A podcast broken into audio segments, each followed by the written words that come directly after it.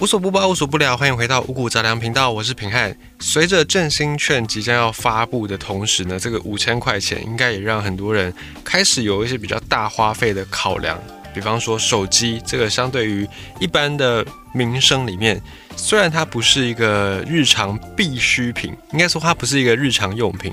可这样讲好像也不对，因为大家都会在日常用到手机。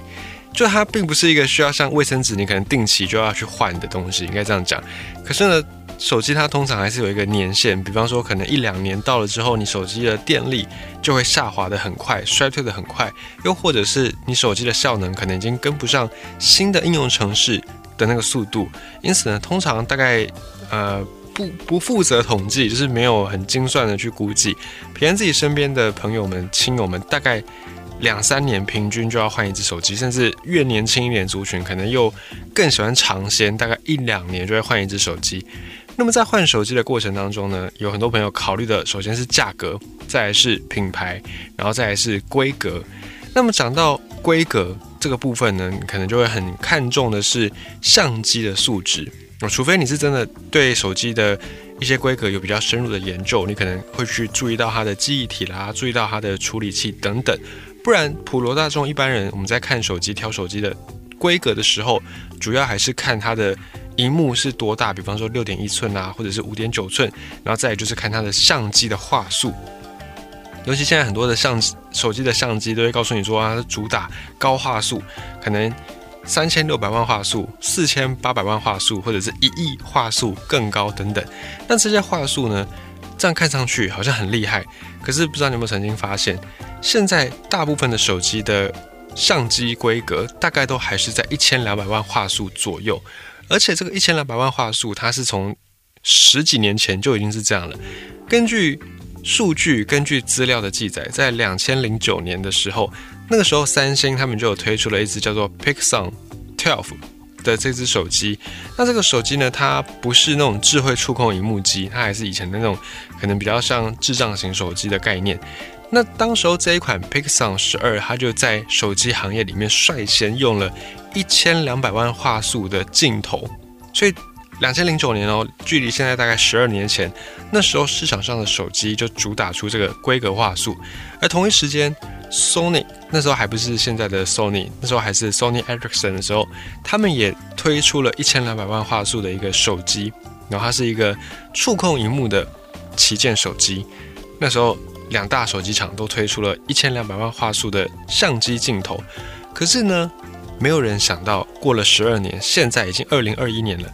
在现在推出的手机大部分都还是。主打一千两百万画素的相机镜头，为什么呢？难道这十二年来日新月异的科技界一点进步都没有吗？当然不可能。你看半导体，它的尺寸规模不断的缩减，二八纳米，然后八纳米、七纳米、三纳米，这个推陈出新的速度是非常非常快的。那手机当然也是这样子，可是为什么现在主流镜头都还是用了一千两百万画素呢？或许你要反驳，你说没有啊？我看那个。好像二零一九年的时候，或者是今年有几款手机，他们都已经主打告诉你说，主相机镜头是四千八百万画素啊，根本就没有一千两百万画素。可是呢，即便现在的这个四千八百万画素也好，或者是有一些呃中国品牌的手机，可能告诉你他们主打是一点零八亿画素，这些相机他们都还是大部分采用一千两百万画素，什么意思呢？因为这些相机超过一千两百万画素的相机，它们主要的预设工作模式都还是在一千两百万画素。不管你拿的是四千八百万画素，或者是五千万画素的相机，手机的相机，他们预设的工作模式都还是输出一千两百万画素的图片。那至于为什么要把它设定在一千两百万画素呢？又或者说，为什么主流还是一千两百万画素？这个背后就有一些问题有待解决。我们要先知道说，对于现在的智慧型手机来说，到底他们拍照的时候是怎么样运作的？哦，你可能会想说，很简单，不就是像手机拿起来嘛，然后开启那个拍照功能，然后呢你就按下那个快门就可以拍照，不就是这样吗？我们看起来是这样，可是它背后其实是有一系列很精细的操作的。首先呢，你的手机的镜头它会感射这些光。镜头捕捉到了光之后呢，对这些光线去做出一些平衡，做出一些矫正。然后手机里面有一个元件叫做 CMOS，这个 CMOS 它会把光的讯号变成电子的讯号，再来电子讯号形成之后呢，再透过一些降噪，就是让这个画面不要有这么多的。噪点，或者是让它不要这么模糊，然后呢，再把它增强，可能有一些绿色的地方让它更绿，蓝的地方让它更蓝。经过了降噪、增强处理，才变成我们最终看到的照片。所以，在这个手机拍照的过程当中，会影响到最后的照片的品质有哪一些东西呢？包含 CMOS 这个元件它感光的能力，包含你镜头本身的品质好坏，以及呢。在手机里面有一个处理降噪、处理增强的，叫做 ISP，也就取决于这些东西，ISP 的计算速度，甚至你手机本身的记忆体的容量以及它运算的速度，都会对整个拍照的过程产生一些影响。好，假设我们从镜头方面来看，如果你有碰过一些单眼或者是类单眼，就是专业的相机，不是手机上面的相机，你可能就会知道说，有一些传统相机的。这种大厂，比方说尼康或者是呃那个 Canon，他们在推出这种高画素的相机的时候，通常他们还会再搭配一些高画素的镜头去做组合。就是这一款相机，它虽然可以拍出高画素照片，可是前提是你也必须要使用高画素的镜头，否则呢，你的相机机身如果是高画素，但你的镜头是低画素。这样你拍起来的照片还是只能够呈现低画素，因为镜头本身它接收这些光的时候，它的能力就是低画素，它再怎么样也不可能变成高画素的。这个听起来有点抽象，你把它从生活当中的案例来举，你就知道，有些人家里可能有那种玻璃，然后那个玻璃是呃马赛克形状那种玻璃，就是一格一格的，然后呢，你透过这个玻璃看东西，东西会变成一格一格。有的家里可能还有这样的一种玻璃。这个玻璃，你把它想成是镜头，然后你的眼睛就是一个高画素的相机。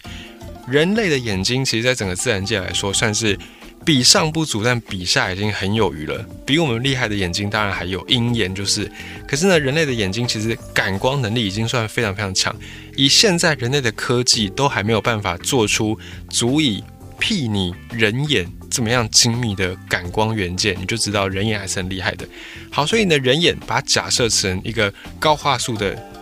机机身，那这个一格一格的马赛克玻璃，它就是低画素的镜头。你透过这个低画素的镜头，你再怎么看东西，即便你的眼睛再怎么厉害，你都还是只能看到这一格一格的状态，就是这样子。所以。相机也是这样，传统相机也是这样。他们除了一些高画质的机身之外，也会推出一些高画素的镜头，这样才可以搭配起来。那么手机也是这样子，手机你说现在的这种画素啊，可以到一千两百万以上，可能四千八百万甚至是一亿，这个是它的 CMOS 的感光元件可以变得很厉害。可是呢，你要有镜头，你的镜头本身够强，有办法去支援。它背后这么大的一个话术，否则你也是白搭。那么现在的智慧型手机镜头有一些限制，比方说智慧型手机的镜头，因为它要顾及到整个手机的体积，因为现在人都不喜欢手机太厚嘛，也不喜欢手机太长，所以呢，镜头的设计也会受到影响。这个时候镜头就要去屈就于整个手机的厚薄度，然后呢，材质上也不能够选那种太重的，不然整个手机。重量不均衡也是会被大家诟病，所以在先天上呢，可能就没有办法使用玻璃，没有办法使用一些高密度材料。那之所以没办法使用这些材料，就受限于手机本体的重量、长度、厚薄度等等。于是现在大部分的手机镜头都会用塑胶镜片居多。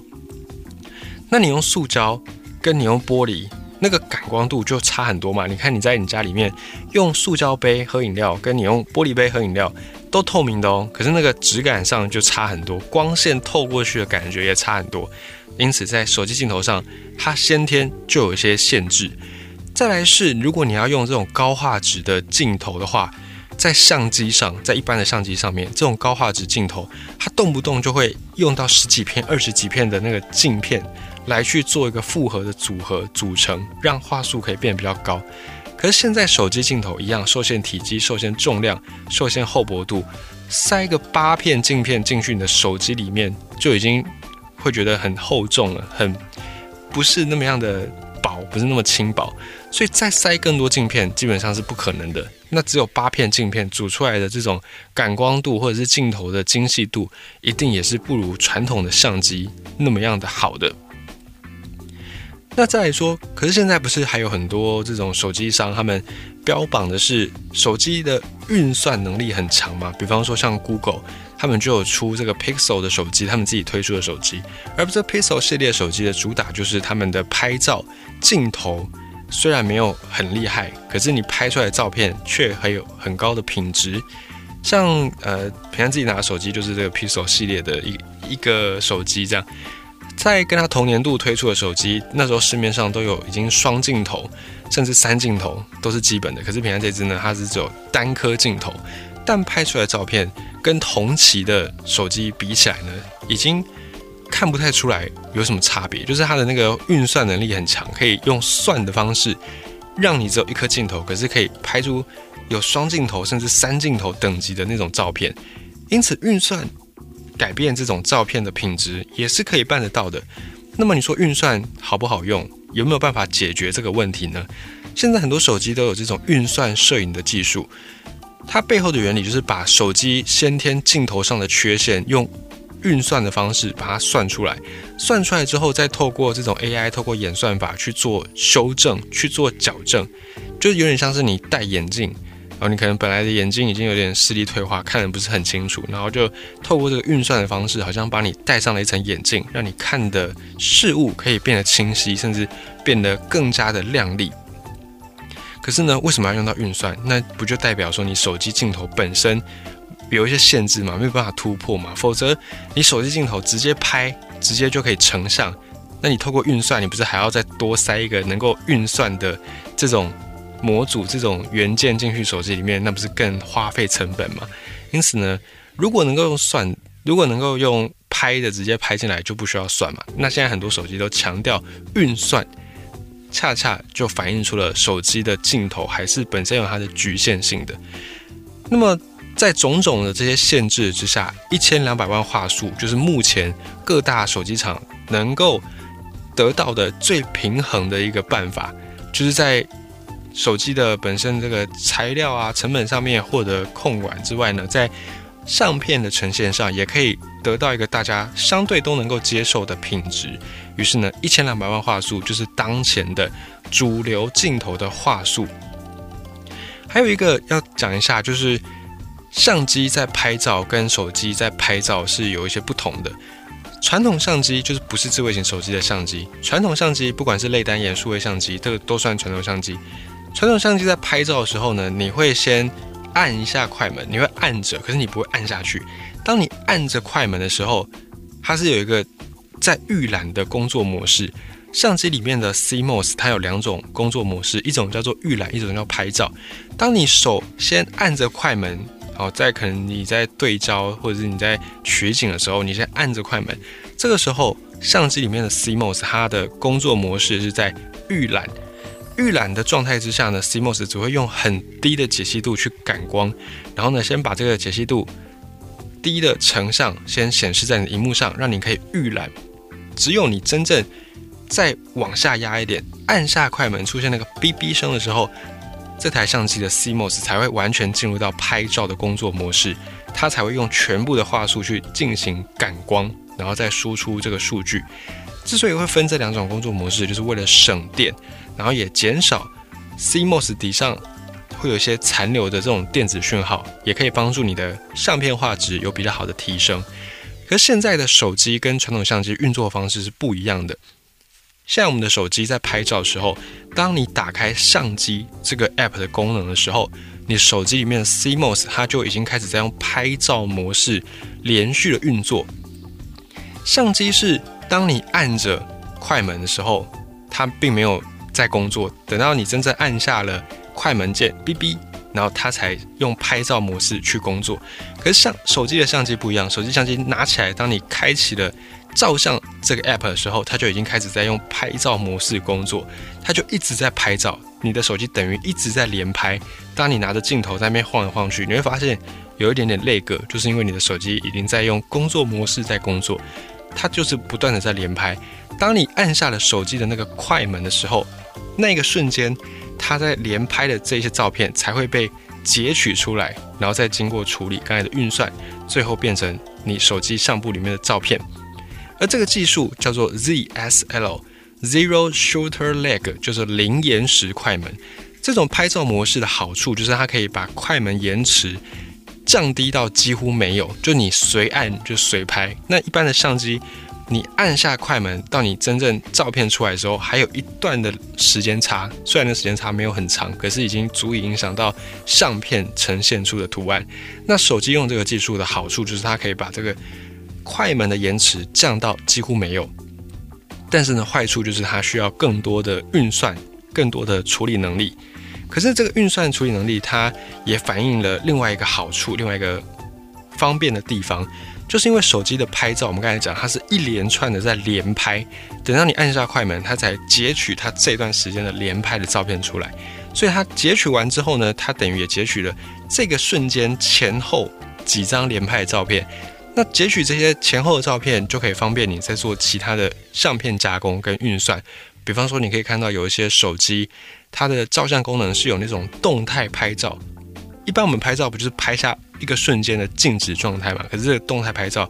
你就可以变成一张可能三秒钟的照片，它就有点像是小影片的感觉。这个就是因为手机它在进行一连连拍的动作。所以这个也是算另外一个好处，你后面要再加工这个照片就变得很方便，比你用传统相机来的更加方便。这个就是手机拍照的一个好处。那再回到一开始讲的一千两百万画素，虽然十二年前就已经是一千两百万画素的规格，可是现在的一千两百万画素已经跟之前的一千两百万画素有明显的不同。在网络上面就有一些。这种专家，他们就去把十二年前的相机跟现在的相机都一样是一千两百万画素，然后来做一个拍照。现在的一千两百万画素，你能够拍到的视角已经是更广，视野已经是更好的。再也因为现在的手机，它除了画素提升之外，光圈也有提升。光圈提升之后呢，你能够感光的那个细节就越多。所以以拍夜景来说，现在的手机拍的夜景，即便它不是高阶手机，它可能是中低阶，也比你在十二年前的高阶的手机拍出来的夜景来得更加清楚。就是因为现在的手机光圈也有做提升，